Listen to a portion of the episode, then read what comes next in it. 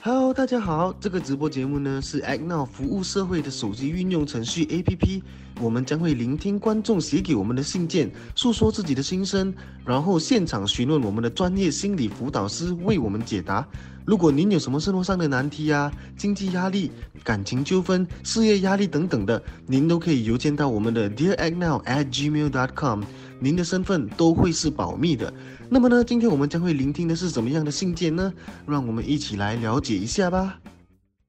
Hello，大家晚上好，欢迎收听收看我们的全新的 Dear Act Now Live Show 节目线上直播啊。那么我的名字叫黄志群，也可以叫我 Desmond。那么再次提醒大家呢，每逢星期一和星期四晚上九点正，我们将会有从事心理辅导、有着十多年经验的认证和注册专专业心理辅导师。那么在这里呢，将会提供一个平台啊，去聆听大家的故事。然后呢，如果您有什么生活上过不去的坎，或者是心中多年以来打不开的结的话，那么我们非常欢迎大家踊跃投稿，来到我们的 Dear Act Now at Gmail dot com，。来，我们分享您的故事。那么啊，请放心，你的资料呢，还有所有的姓名啊，啊，都将会是我们保护的秘密的。那么呢，再一次提醒大家啊，如果您觉得这一刻的分享啊，对你的啊有自有自身的一个心理上的这个帮助啊，又或者是啊身边的人也有面对同样的困难还是什么的，那么你也可以啊支持我们去点赞、留言，然后甚至是分享我们的视频给你身边的人。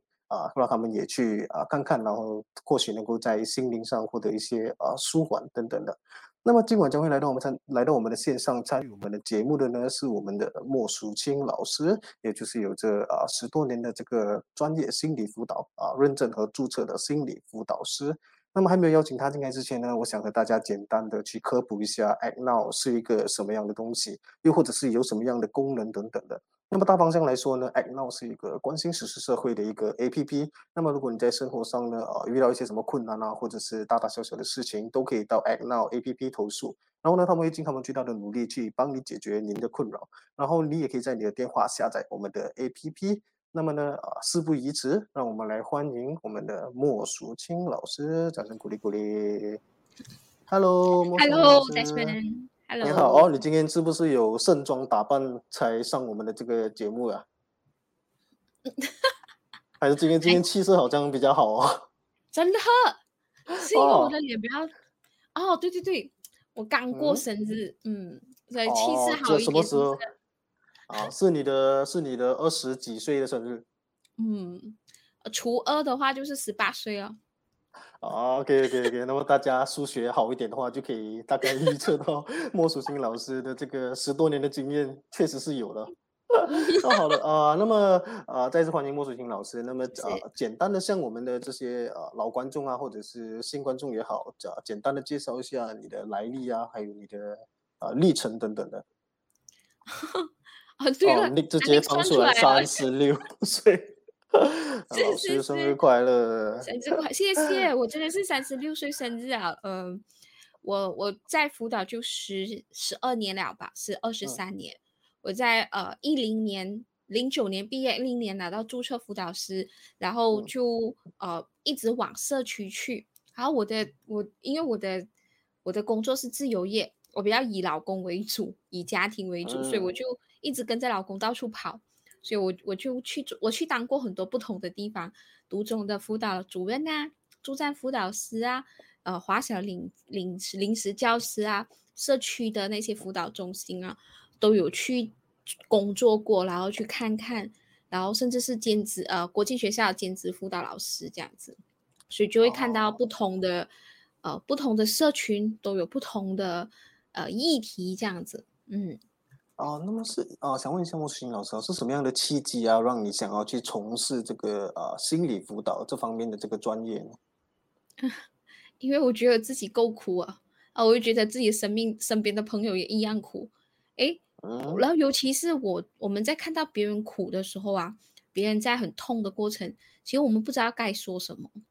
然后我们就一直会在旁边着急，哎，我应该讲什么？我不应该讲什么？我要怎么做？我们其实都很茫然，我们的教育里面都没有都没有教这一块嘛。哦，我在想有没有一种知识是可以让我去协助这些比较呃心理有困难跟创伤的人，所以就翻那一个职业栏的时候，就发发现到有辅导这一栏，所以就立志要做辅导员这样子。哦，好的，那么非常感谢莫淑欣老师的这个分享啊，然后再一次呢和大家讲一下我们简单的流程，就是我们的 Dear Act Now 啊 live 直播节目呢，每个晚上啊每个星期一和星期四晚上呢，我们将会聆听两封来信，就来自我们的这个投稿者，然后啊诉说他的故事啊，或者是啊他在生活上面对的一些问题啊，想要得到一些解决方案等等的。那么再一次感谢非常愿意站出来，然后愿意去分享自己的故事和心事的这些朋友们啊，这是非常勇敢的。然后呢，也再次呼吁大家啊，踊跃的投稿来到我们的 dearagnow@gmail.com。那么事不宜迟呢，我们来聆听我们的第一封信，来自这位呃男士，他的名字叫 Nick。嗯 Dear Act Now，你好，我叫 Nick，今年三十三岁，依然单身。我现在是从事专业领域的白领人士，至于是什么工作，我不是很方便透露。事情是这样的，有件事情困扰了我一阵子。我一直都是不怎么喝酒的人，可是某一个晚上，一个朋友办了酒局，我就想说去应酬一下。后来被灌多了，我又不是会喝酒的人，然后发了些酒疯，然后半夜依靠朋友载我回家。我第二天起身向他们道歉后，就没当做一回事了。我自己是不太知道自己做过了什么东西，直到后来有个陌生人就在面子书上联系了我，他发给我一则差不多几分钟的视频，是当天晚上所发生的事情。视频里我很没有分寸地拥抱一个陌生女孩，甚至尝试拥吻她，还有说了很多酒疯的话。这个陌生人就声称这个女孩是他的朋友，然后受到了很大的惊吓，想要报警控告我。可是如果我肯给笔钱收口，他们可以消灭证据。他们甚至说他们知道我是专业人士的身份，如果去投报的话，我一定会失去我的工作。他们会铺满整个网络，让我身边的人都知道我是个色狼。我真的非常难受，我没办法和任何人诉说这件事情，而且这笔勒索费可以说是非常昂贵的，我实在不想被他们敲诈。可是如果视频泄露在网络的话，我真的不想活了。我真的不知道我身边的家人和朋友会怎么看待我，请告诉我该怎么做。嗯嗯，好的，那么再一次非常感谢 Nick 的这个分享哦，愿意投稿来到我们这里，然后诉说你的故事。然后这位 Nick 呢就说这个 Nick 不是我。那 好的，那我想再一次跟大告诉大家呢，就有些姓名呢，我们啊、如果是透露太多您的身份的话，我们会啊、把它改改成另外一个名字。所以呢啊，你们可以放心的投稿，你们的资料呢都会是我们保护的秘密。那么我想问一下穆淑清老师哦，其实这种勒索和呃敲诈的这个行为啊，透过威胁恐吓别人来从这些受害人的身上获得一些利益，尤其是呃财务方面的。那么如果不服从他们的要求和指示呢，啊就会威胁公开相关的视频啊，或者是其他的把柄等等的。嗯那么比较典型的案例呢，就是说呃女孩子啊，或者是男孩子都好，可能和自己的呃前任啊伴侣。或者是走得比较近的啊、男生女生都好啊啊，就是说他们可能会被对方强行拍的自己的啊不雅的照片啦，对然后呢啊，当两个人的发展不太顺利的时候啊，便会拿出来威胁对方。那么我嗯想问一下莫淑欣老师哦，其实常常听人家说这一种啊敲诈哦，还有这些威胁勒索，它是一种是一个无底洞来的，就是说你一旦给他们一次了，然后他们就会一嗯直要。嗯那么我想问一下哦，其实你面对这样的勒索者啊，有什么样的方式或建议呢，可以让这个呃受害者和被威胁的这位朋友啊，能够更从容的去啊、面对和应付呢？他他应该没有得更从容吧？就是、嗯呃，为什么这个敲诈敲诈的行为会产生？就是对方一定是呃拿着你不想被公开的内容跟讯息，然后这些不能被公开的内容跟讯息，它一定会影响到你的形象，或者是影响到你的生活，所以敲诈会出现，就是因为他知道我刻意要隐瞒这个部分。嗯所以你想要把刻意隐瞒的东西从容的去面对刻意隐瞒的东西，这件事情就很难了，对不对？嗯毕竟我们是旁观者，因为这种事情如果不发生在自己的身上的话，我们没有办法感同身受，我们就一定会告诉他，呃呃，不需要去理他啦，他不会怎样的。可是当事情真的发生在自己身上的时候，就会怕就可能，嗯，对，然后有一些职业是很在意那一个形象的，甚至是嗯有一些呃呃，可能被曝光过后，他可能真是会影响到他的生涯规划等等这些事情。可是我我很想讲的是，呃，呃，在这个世界哦，现在呃科技、手机等等这么容易的世界啊，只要是拍照、影片，一句话，其实都不可能永远被删除，对不对？所以你当你要拍这件事情，或者是被拍这件事情的时候，呃，难免难免啊，它就是会永久的留下痕迹。所以，如果你要刻意隐瞒一辈子的话，这样你可能就有一辈子的把柄给人家抓着，是不是？这是第一点。呃，第二点想说的是，啊，还加上我们这个社会文化，我们这个社会环文化很常去谴责受害者。对，嗯。所以，所以变成呃，如果明明我是受害者，我要出声，我要发声的话，呃，其实我要面对的是更多人的排山倒海的指责扑过来。这么你这样笨，这么你这样傻，这么你可以做这样的事情，都是你不小心咯，才会这样子咯，啊，都是你自己的咯，自食其果。可是明明我就是受害者，可是为什么大家都会来骂我？因为我们都有这个文化，谴责受害者是非常容易、跟简单的事情。嗯嗯，那么就是也有一些说法，就是说，呃，面对这样的勒索者，就他们其实也跟你无冤无仇，他们其实做这样东西，他们并不会是真的想要啊去毁了你的生活啊，或者是报复你。那么从专业的心理角度啊，如果说呃莫淑清老师，你正在面对这样的一件事情啊。你要和他们玩所谓的这个心理战的话，然后呃是有什么样的心理学的角度可以去应付这些呃勒索者，或者是知道他们的最后的潜在用意是什么吗？他们就是要钱嘛，对不对？嗯，他们一定是有一个名跟利，或者是有一些权利，就是他们享受这一些既得利益，就抓着你的你的部分，你想要隐瞒的部分，我才有这个不才有享受这种权利。你要玩什么游戏？我觉得 只有你不在意那个隐瞒的东西被曝光，所以当你不在意的时候，才让他们没有机会再威胁你。我这样讲，因为现在科技很容易啊，你不可能说以前还说搬家啦、搬远一点啦，呃，对方没有这么容易找到你啊。可是现在很容易就找到你啊。只要一个社交媒体就可以找到你啊，所以搬走是不可能的事啊。所以回到去这个 Nick 这边，他说很难选择啊，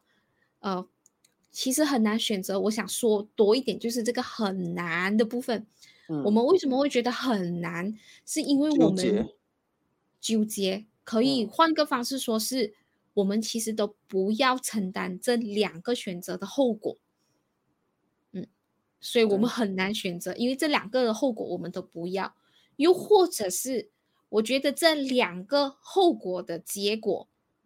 哎，就是两个选择的后果，其实都不应该我来承担的，因为明明就是我被陷害，明明是我被被骗、被陷害、被什么，所以都不应该是我承担的。为什么现在啊要我现在这个困境？我想说的是很难选择的，你可能。心里在很多这样子的声音，嗯，可是被录的那个女生，她也是某种程度也是一个受害者啊，嗯，对吗？可是不懂那个被录的女生有没有被被被威胁，或者是被敲诈？对，就有可能她也是被呃这位朋友给去啊，就说说说服。去勒索和敲诈别人这样子，因为毕竟其实就算你给了钱，你也未必会觉得啊舒服一点，因为心里一定会不踏实嘛。因为毕竟对方有你的视频这些东西。对。那么报报警会是一个明智的选择吗？其实，就是报警到来面对的这个呃舆论纠纷啊，就大家可能都会知道这样子的时候，你觉得对 Nick 有帮助吗？所以 Nick 现在这个这个。处境就是他来到这个关卡，他他可能就是去到了一个状况，就是你要哦，在这件事情上，你应该要问自己，你自己的承担论是什么？你比较能承担哪一方面的选择？就是你能承担，就是呃，去报警吗？然后呃，全世界人知道这件事情，然后可能会有一阵子的时候，大家会过来指责你。嗯嗯，但是如果你有注意到这些网络的声音的话，你会发现到这些东西都是一阵子而已，网络的记忆都是短暂的很，短暂的事这一个，说法。它嗯，它不可能长久的。所以你准备，你承担，你你有没有那个心力熬那一段一段段的日子，对不对？如果你有的话，诶，这样你可以选择这个，就是我报警啊，还是我直接跟对方说我不介意曝光啊，还是什么这样子。可是如果、呃你选择那一个给钱的部分，其实你也知道这个是一个无底洞吗？就是他他来要了一次，一定会来第二次、第三次，再加上现在这些影片都可以存在云端，存在哪里？它已经不是一个录音带给你，你熬掉就没有事了，已经不是那个年代了，你懂呃吗？哦所以录音带的年代，我们也再一次猜想莫淑琴老师的年代在哪里，哎，暴露年龄了。啊，我我我也我也活在那个卡带的时刻时代了，嗯，所以年龄就让大家去琢磨。所以这个是一个承担论，嗯不管是呃，我觉得不管是哪一个选择，你都必须去问自己，你该承你想承担哪一个？世界上没有一个不需要承担的。我们很容易掉进去受害者的思维，是因为我们也不太想承担这些风这些结果。我们嗯想，我受害了，我等人等人来拯救我，这样我就不用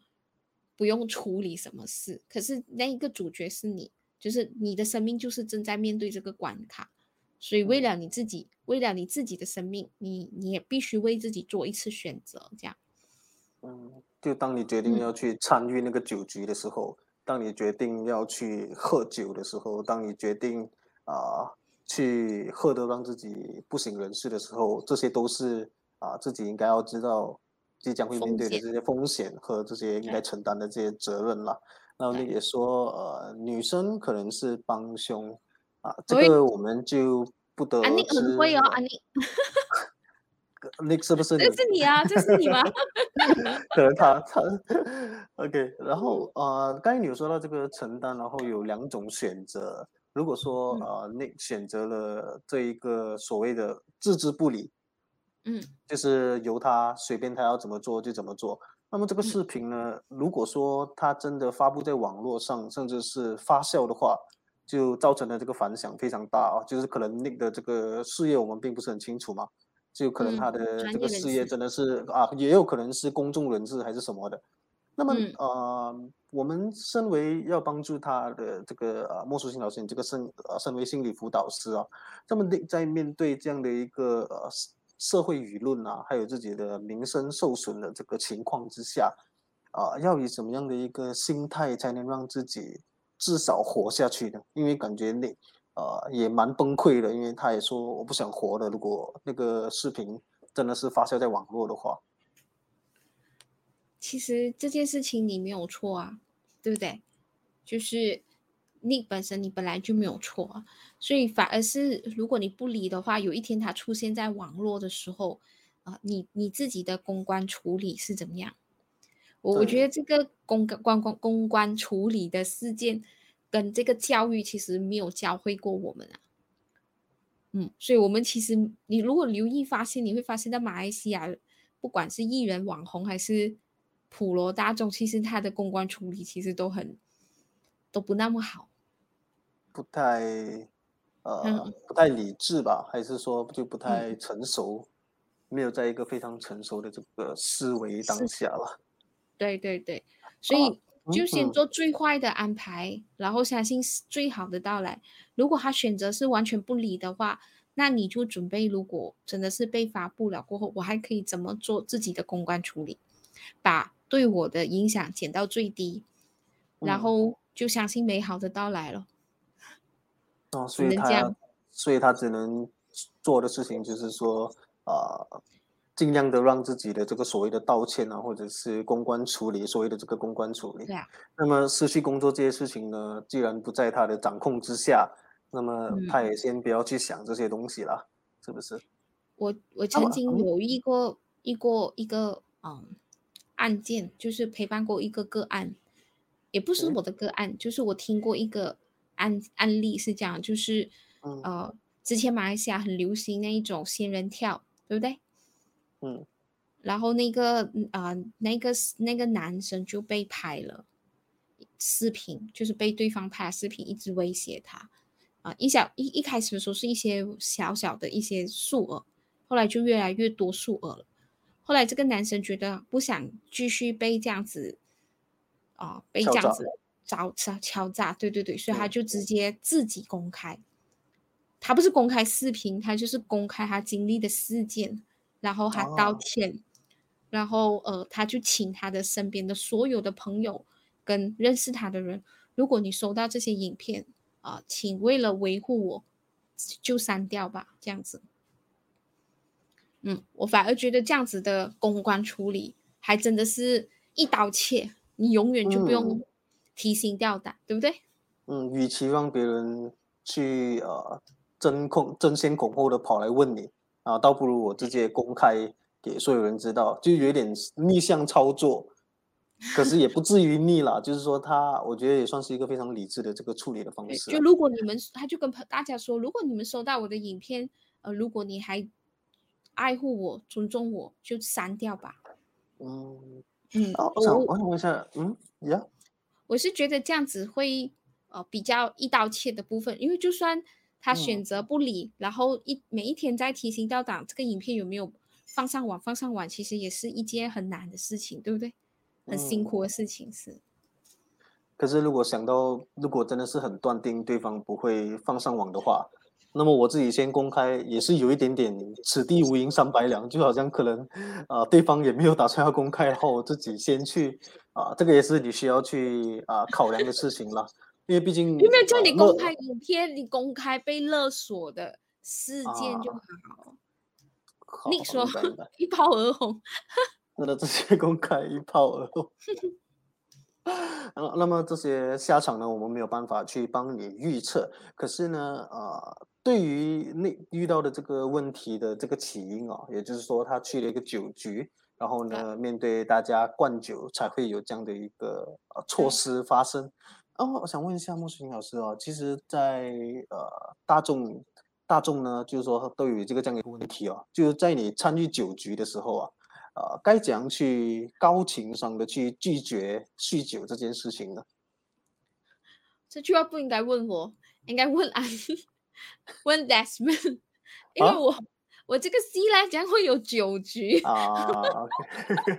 好好的，这样这这个问这个问题确实是不我应该。没有那种呃呃，我应该没有那种非非喝不可的酒局吧，对不对？啊，呃，我更多的时候是我朋友喝酒，我喝咖嗯啡，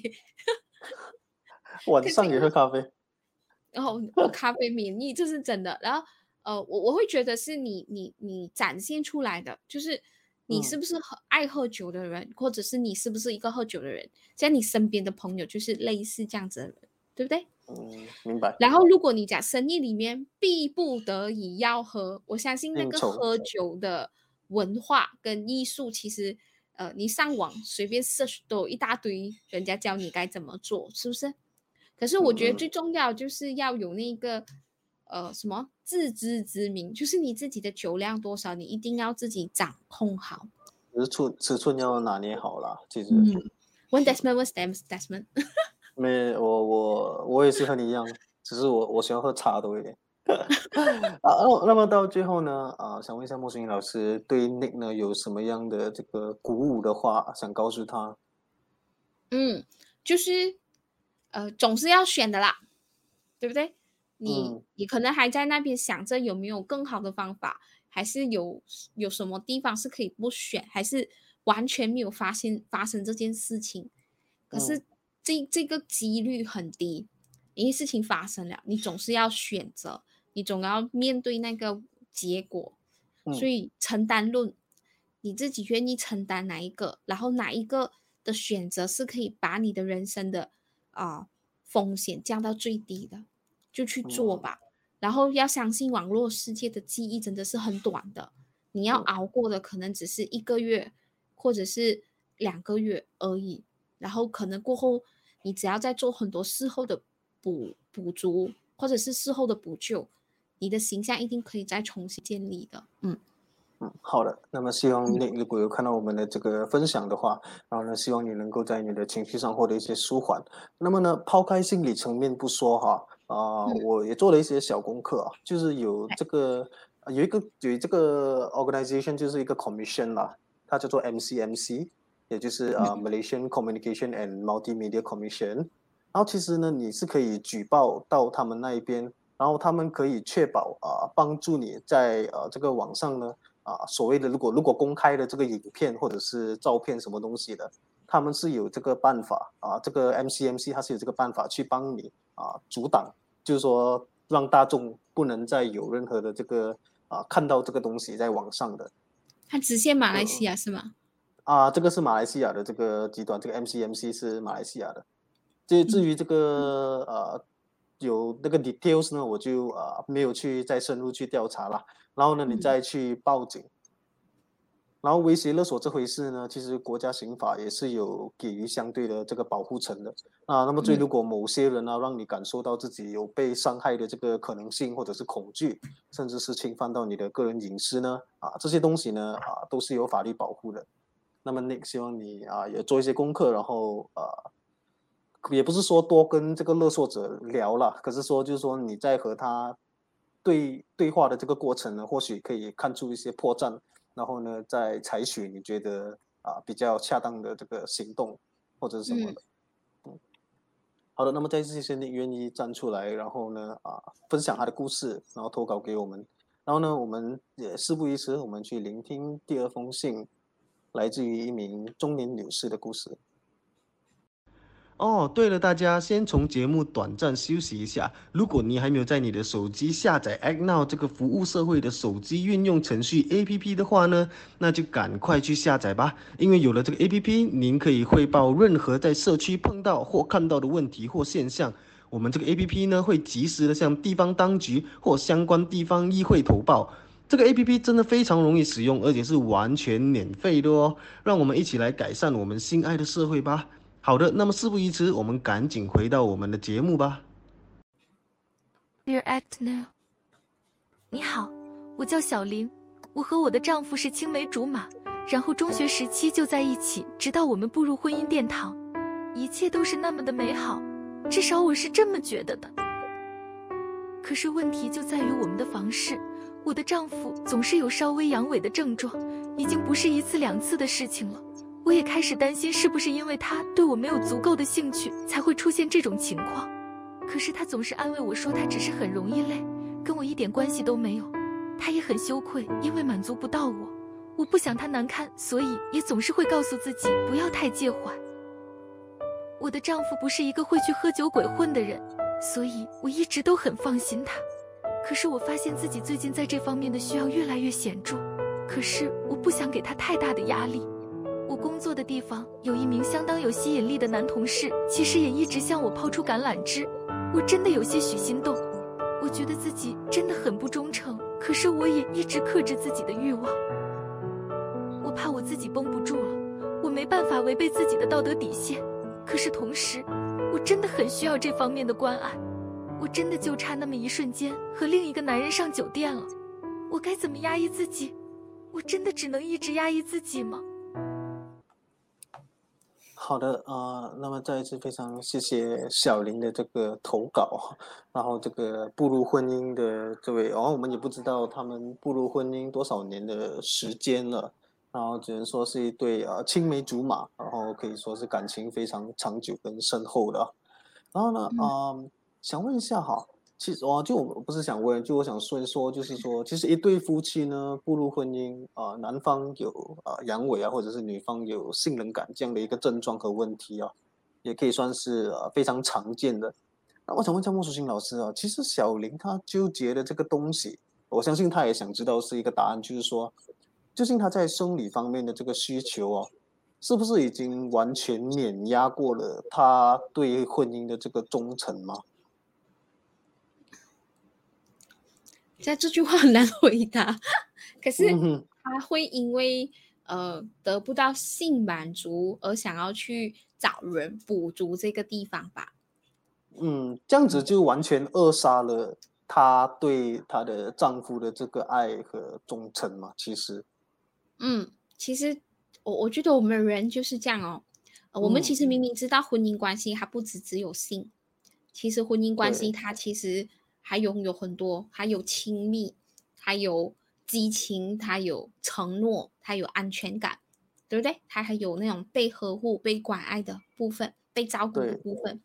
可是往往只要有一个地方做不到，我们就会习惯，我们人就会习惯放大，因为我得不到嘛，我就会一直放大咯。就像嗯以前我买不到书这样，我现在就拼命买书，所以我家就一堆书。有没有看是另外一件事情，对不对？而且还是 Desmond，你这么笑要这样的，不是不是这样子吗？你没有没？你没有这种需求？好像我上两集有说过，我以前妈妈妈不给我躺着吃饭，然后我现在就一直躺着吃饭，就应该是一样的道理吧？啊，差不多了。但是这个你讲的那个比较是行为叛逆嘛，我讲的这个是比较是物质匮乏的部分。所以我们人很容易放大自己的匮乏，所以小林是不小心放大了他性需求的匮乏，然后他放大了过后，只要突然间有一个人来来来吸引他，或者是来来留他，是吧？算留嘛？留他这样子，他就会觉他啊，就会就会动摇，是是是。可是嗯从小林的信件发现，其实你知道，她的婚姻不只是性，她其实她的老公跟她的感情都很好，他们经历嗯了很多的风风雨雨，所以他们有很多的记忆跟美好跟满足感，所以他嗯的婚姻关系什么都有，除了嗯性满足。可是性在婚姻关系里面来说，又是一个很重要的一环。它嗯不是唯一，但是它是属于重要。所以你听完的时候，你就会觉得小林两夫妇呃做错的第一步就是，当你发现到这样子的时候，其实应该是去寻找医生。嗯，但是因为我们华社都很避避忌，因为这样的事情看医生。对，嗯，我觉得那个男生也可能是比较啊、害羞吧，就是对，也嗯也不太敢去承认自己的问题啊、所以他难免就会一直在有点像 brush it off 这样子。所以他这里啊就、这里就说明了，就是他们做错第一步情，可能就是延误就医。本来可能看医生两三次、四五次可以解决的事情，就拖了这么多年然后现在变成了一个心结。啊！对对，这难道性方面就这些性生理需求哦，跟这个嗯对婚姻的忠诚的爱情的长跑，一定要挂上等号，两边都不能缺失吗？你我我我们上一代的人啊，小林应该跟我差不多同岁，中嗯年夫就妇。就难道说我一定能两者只能选一个吗？这样我应该要怎样去把这个比重给去呃衡量？啊，所以 Desmond，你的意思是婚姻跟性可以分开？不是，我是想说，就是说这两个东西是一定要呃挂上等号，就是说两边都一定是不能缺失的嘛。嗯嗯，有性婚，因为那个性关系在在婚姻里面是很重要的、啊，除非你已经把彼此当成是亲人，不是嗯爱人。就是那种某种年龄的时候，就会有这样的一个开始有一种想法，就是更加把对方当成是一个亲人。这样可是看感觉上他们应该是步入婚姻没多久吧，因为小林发现了这样的问题，呃，怎么说呢？他就发现了这个问题，步入了婚姻。好像又没有听到他们有没有孩子这件事？是不是？对，可是如果这样说嗯的话，或许是啊、我们把它当成，我们把它当做是他们没有孩子吧，就是一个新嗯婚夫妇啦。啊，在嗯问面对这样的问题啊，其实要怎样去衡量这个所谓的性跟婚姻之间啊，怎样去做一个举足呢？嗯，哦，其实其实以前我们的性教育很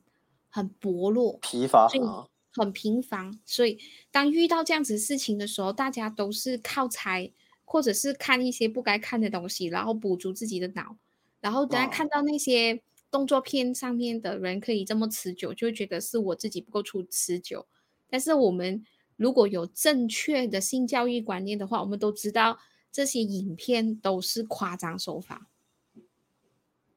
它只是让、呃，如果你拿它跟我们自己的正常性行为来比较的话，一定是不不能比啊，因为他们是拍摄啊、所嗯以我我觉得，可是我们的人是有吃常药啊等等的。这个我就不懂，但是我们嗯。人，我们我们常常把我们的正常的性关系跟这些拍摄的人做比较，啊，所以就变成会不会是我自己的问题啊，什么什么？所以我所以因为性这件事情，在某个年代的人、某个时代的人是不可以说，完全不可嗯。以说。然后到在某一个时代的女性，如果对这个部分特别有要求的话，诶，可能我们就会为自己或者是别人贴上一些不好的标签。诶，你是不是发桥啊？你是不是什么啊？嗯怎么你会这样子啊？啊，你就是这样女人。可是如果男生的话，就好像哦理所当然了，男生都是色的啊，就是这个所谓 我们就回到了这个男女的父这个权男权，啊，所以所以就变成我们我们很多好像这件事情，如果我们真的是抛开男权就是父权的话，这样先生有状况，这样去看医生是不是很正常的事情？可是你看这件事的处理其实是很父权的，就是怕男生没有面子，怕男生没有尊严，所以就不敢提、不敢说，然后自己有需嗯求也不敢表达，或者是自己有需求也不可以让对方知道，因为怕造成对方的负担。嗯，所以对，你可以提到这个是一个父权的问题。第二个，你会发现到两个人对性关性生活其实有很大的误解。嗯，我我们怎么说呢应该应该怎么说？就是男生的性行为可能就是啊、呃从开始哦，我这样应该是说我们女生的性生性生活还包括前戏吧？嗯对吗？如果先生的这一个部分就是呃不能持久，但是他前戏可以满足太太吗？他们可以用不同的方式来经营、滋润彼此的关系、性关系，可是他们都没有做这件事，他们选择是都不谈、都不说。嗯，嗯，反正这些也会呃间接的影响到这位呃先生的这个信心，然后导致他下一次可能更加啊不敢只会只会越来越糟糕。对所以很多时候说清楚，反而让彼此更更容易，对不对？好像所以我嗯记得我在上啊、呃性教育这件事的时候，呃，我我们我们觉得我们的在父权底下的女生，我们嗯要怎么样才比较舒服，我们都不敢跟男生说，因为好像说了很不应该。所以很多他们他们就有讲，其实很多人的初夜都是痛苦啊，因为我们彼此都不会，然后我们也非常赞同。我们不敢，所以这个就是一个嗯性性教育的匮乏的地方啊。因为如果我们知道的话，其实现在还有很多的，我我我们活在这个时代，其实已经有很多辅助品。辅助品是嗯你去情趣店就有很多辅助的仪器，对不啊对？就是所谓的情趣用品吧？对对对，然后这些情趣用品在某个程度上，其实也可以滋润彼此的性生活啊，或者是来满足这个女士的需求啊。嗯，就是你你不需要说把你的性满足这件事挂去别的男生身上啊。明白。那莫淑英老师给的这嗯些呃建议跟解决方案哦，前提是这位男生啊、有心无力的当下啦，就所以这些这些方式才可以派得上场。那么如果这位先生啊，如果他就是一个可能无心也无力的一个人，那么这位呃太太这位积极小林啊，治疗，哦，这位小林她一直这样子压抑自己，真的好吗？就她她被她陷入那你有你有当你有性欲望的时候，你除了找女女朋友之外，你还你还有什么呀？可是我们不可能，我们不可能叫小林，你只好自己解决啊，这样子就很很为什么女生不能自己解决嘞？我我是说他现在是一个一个一对夫妻耶。这样，如果你的先生是真的是在这方面需要治疗，这样他是需要一个时间性的。这样，我们我们都会鼓励婚姻生活的彼此。呃，就算是我的先生也好，他不可能因为有性满足就去找性需求去找别人吧，对不对？你可以自己解决啊，你不要告诉我你不会。这样，同样的女生也是啊，我们也可以自己解决。看你能不能突破你自己的那一关啊？可是莫淑欣老师，我会觉得你给予这样的一个建议哈，有一点像是没鱼虾也好这样子。不是，是想说的是，性生活是两夫妻的事。对，这个两夫妻呃，在这个时代里面，要怎么样去营造彼此的性生活更好，达到彼此的性满足，其实有很多的方式。嗯他，你这这件事情是需要拿出来跟先生谈的，然后两个人彼此可以怎么去经营跟面对的。我想说的是这样子，而不是你为了照顾他的尊严，你不告诉他，可是你自己私底下再去啊面对另外一个男生，或者是好接受别人的，你接受别人，你得到性满足了。但是你又把自己暴露在另外一个风险底下，嗯，就是万一有一天你先生知道了，他怎么办？他会不会更伤？哦，我觉得，嗯呀，如果，哎，你说，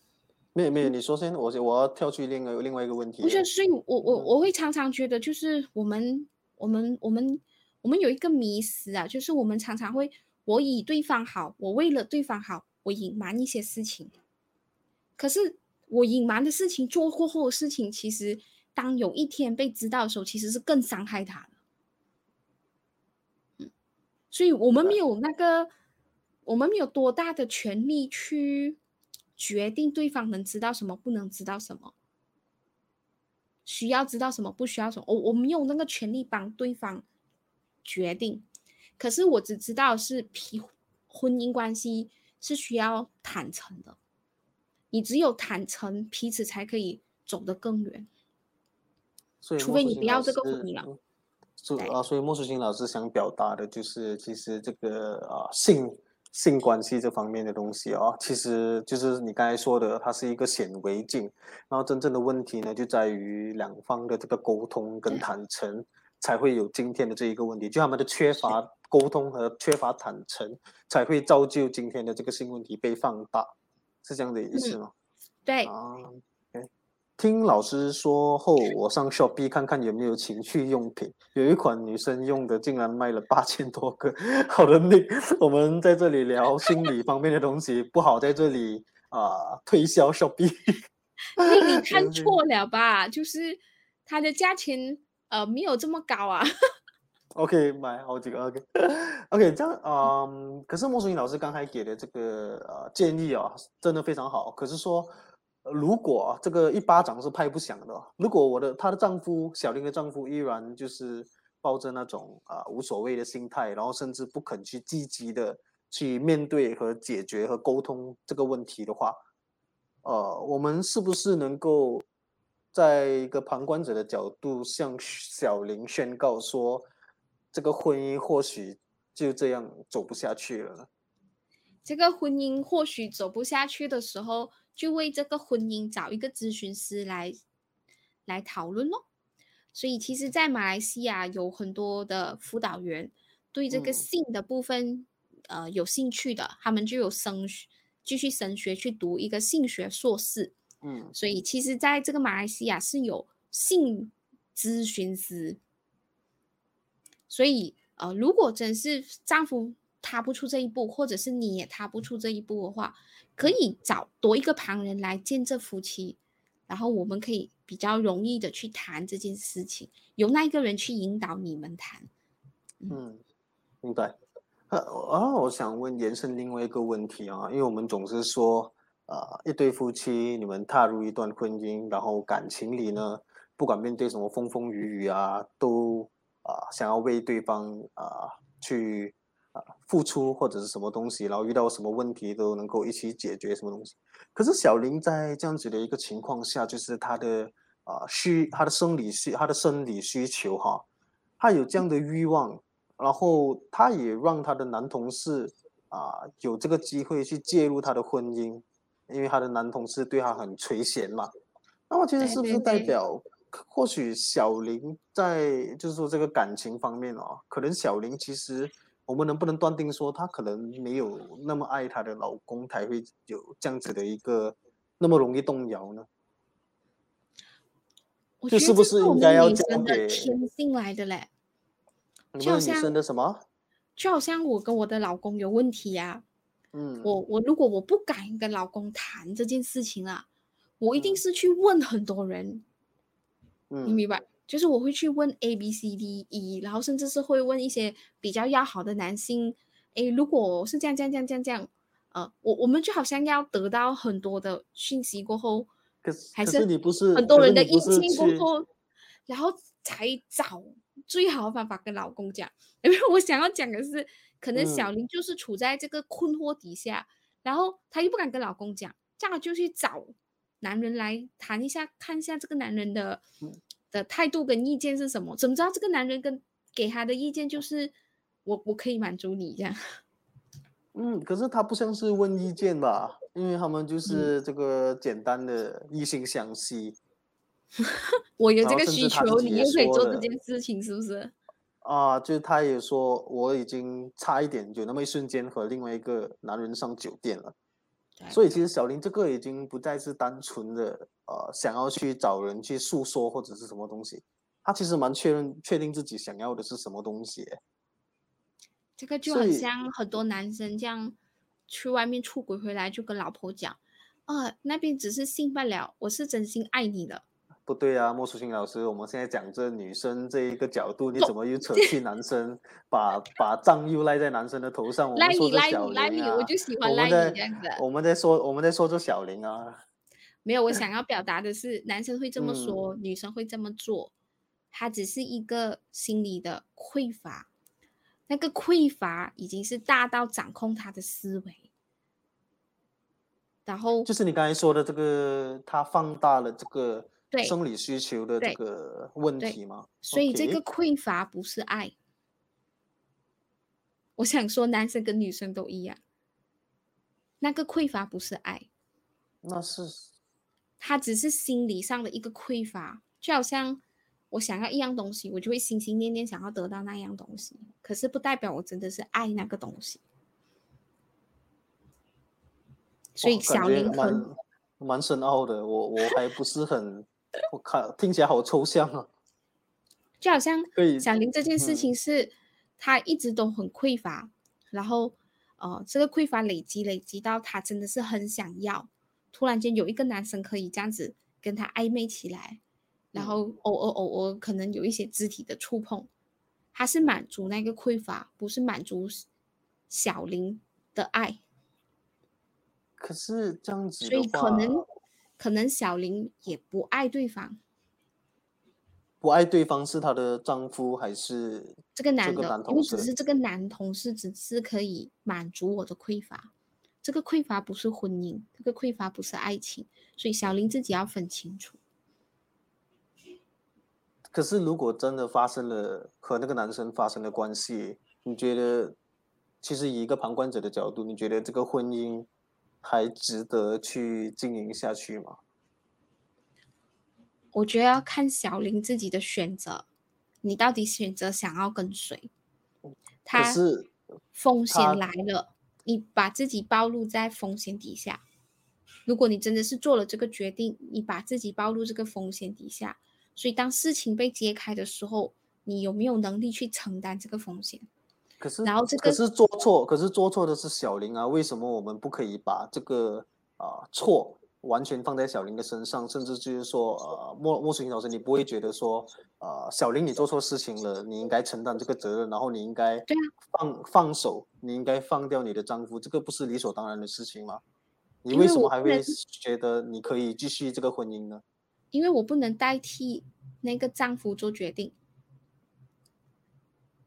对吗？我不知道这个丈夫的心里能不能原谅小林这件事情，因为他讲他是青梅竹马，他们两个人一定经历过很多事情，就好像有很多女人，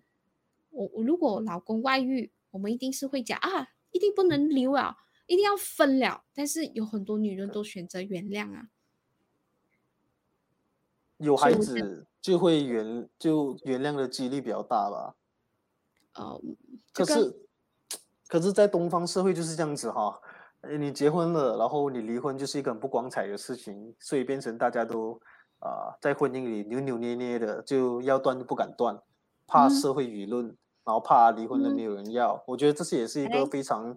根深蒂固的这个问题，也就是我们的东方社会一直以来都嗯。在啊、有的这个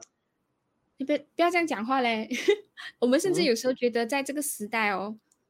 啊，我们男女之间还需不需要婚姻关系？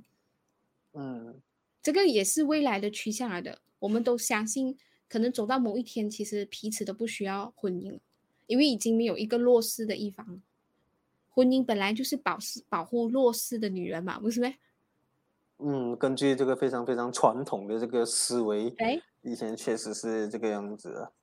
婚姻立法的时候也是为了保护女人啊，所以他才立法啊。可是现在女生都不一样啦。嗯。OK，我回到我回到 Desmond 这件事情哦，我们太小看，嗯哎，不是，我不是太小小小林林这件事情情，对，OK，婚姻婚姻本身就拥有很多东西，它里面是很丰富的，性只是一部分，所以为了这件性这件事情，她的老公到最后的决定我不懂，就好像我也不懂很多女人，诶，为什么被家暴了啊？被什么啊还会还会在婚姻里面？嗯，然后还会在还会还会在那边告诉我们说他还爱着自己的另一半，所以他走不了。嗯所以我我们都我们有时候我们高估了婚姻关系，明白？嗯以为我们自己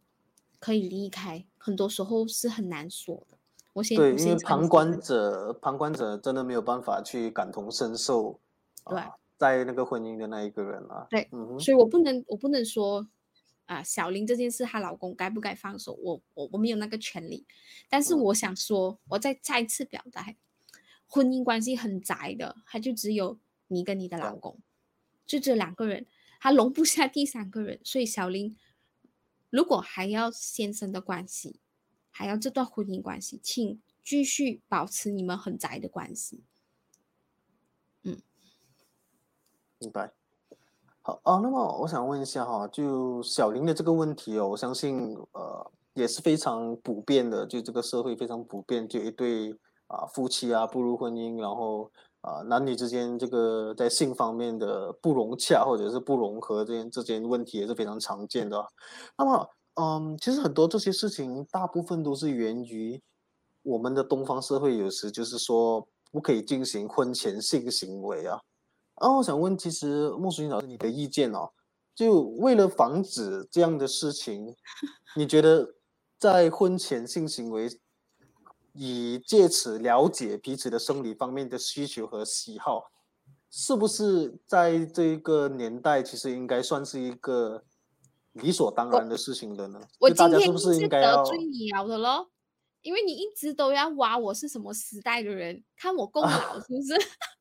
不是，哎哎，你你也是跟时代接轨，每一个时代都接轨的接的不错的嘛。我相信你你的想法也是非常开明的。就你觉得是不是时候，呃，大家应该放下对婚前性行为的这个偏见了呢？我我要表点头也不是，要摇头也不是这样子，我不知道怎么样回答。但因为你不需要以你个人的立场或者是你的过去因为因为时代来说，因为是 因为以现今的时代来说，当我们推嗯说性别平等这件事情的时候，啊，我们其实就这个性别平等不只是能力平等，其实追求需求的平等，其实也是平等，对不对？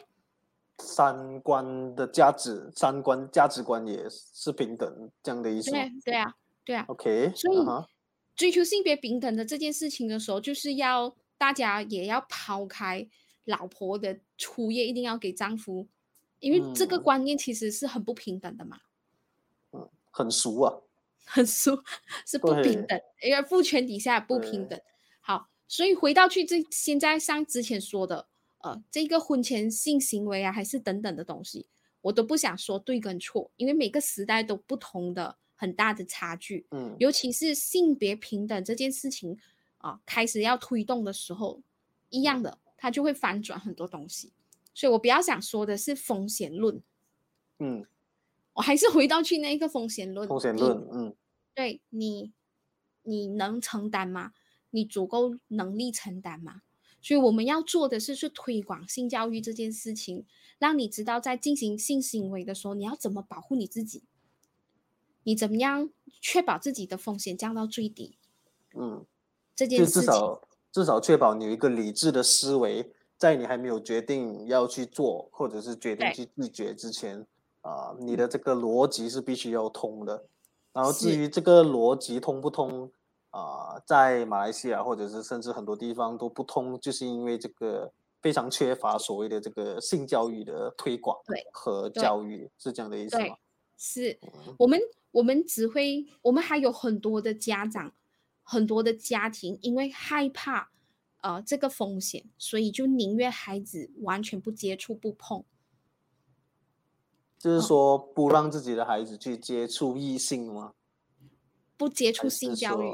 他觉得性教育是教坏他的孩子。诶，你知道我去很多的中学、呃小学给性教育讲座的时候，老师都是要看过我的内容，你不能讲到太露骨。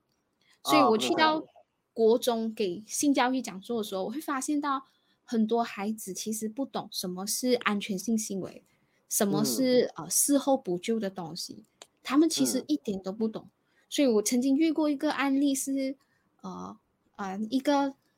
一个同学被继父强奸。啊，然后他就只只躲在学校厕所哭，哭了过后，呃，他朋友就跟他说啊，你用水洗啦，不要怀孕啦，用水洗不要怀孕，你你懂，他们也不知道需要立刻求救的是辅导老师。然后辅导老师可以带他去那个各大中央中央医院有一个 I，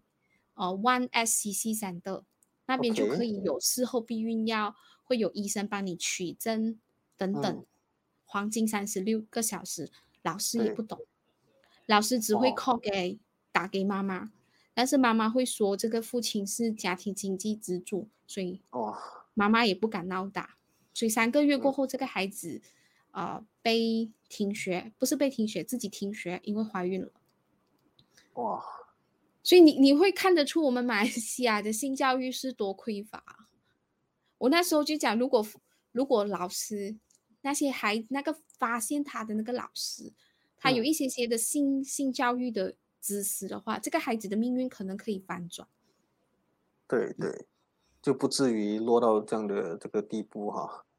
那我相信，其实有很多家长啊，或者是长辈，其实说不想要去太过接触这些性教育东西，是因为，呃，如果我不去提，他们就不会去好奇；如果我跟他们说的话，他们就会去尝试。可是，嗯，我觉得这个，我我是觉得，我刚才一直跟你说这个时代的问题啊，就是因为现在这个时代网络非常发达，资讯和资料，所以东西都在网上。你就算你的孩子再怎么去啊保护自己。他身边的朋友都一定会提到这个东西的，所以我会觉得啊，对，就好像莫欣老师说的啦，就其实有没有发生婚前性行为呢？这个东西没有对，没有错。可是推广性教育这件事情呢，我相信是利多于弊的啦。我有我去小学给讲座的时候，那些小学生就笑我了。哎，莫老师，你又来给幼儿园的性教育啊？幼儿园。我讲就你们到什么 level 了？他讲哈，我大学毕业了，哇，厉害哦！哇，现在现在的孩子确实是比较快手啊，太太太多接触这些网上的东西了。所以小林这件事情，请，所以其实这件事情也是缺乏性教育影响的嘛。嗯，如果他们两夫妻是具备性教育的知识，他们其实知道这件事情，其实他们应该求医，因为医生可以帮他解决很多问题。嗯嗯。好的，可是没有问题，因为呃，至少小林也踏出了这一步，然后投稿来到我们的 Dear Act Now 的这个节目呢，然后也分享了啊自己的这个问题哈。然后呢，再次非常感谢小林愿意站出来啊，让我们去呃去思考，然后甚至去啊让莫淑清老师呢给予他的专业的这个心理辅导的意见哦。然后希望你听到了之后呢，能对你有啊一丝丝的帮助，然后甚至是能够呃让你解开你心中的这个结，然后提趁早和你的丈夫能够去啊解决这个问题啦。嗯，好的，那么再次非常感谢莫淑清老师呢百忙抽空来到我们的这个节目，然后呢最后呢有什么话想跟今天的 Nick 和啊小林，就是一个短短的几句鼓舞的话吗？嗯。其实是做对选择就承担咯，我们一定承担得了了。我们每个人都有治愈的能力，我们的自我的能力永远远强大过你自己想象的。嗯，就留得青山在，不怕没柴烧了，对不对？嗯嗯，好的。那么再一次非常感谢莫淑清老师，谢谢你。然后呢，我们也不打扰莫淑清老师休息啦，拜拜，晚安。晚安。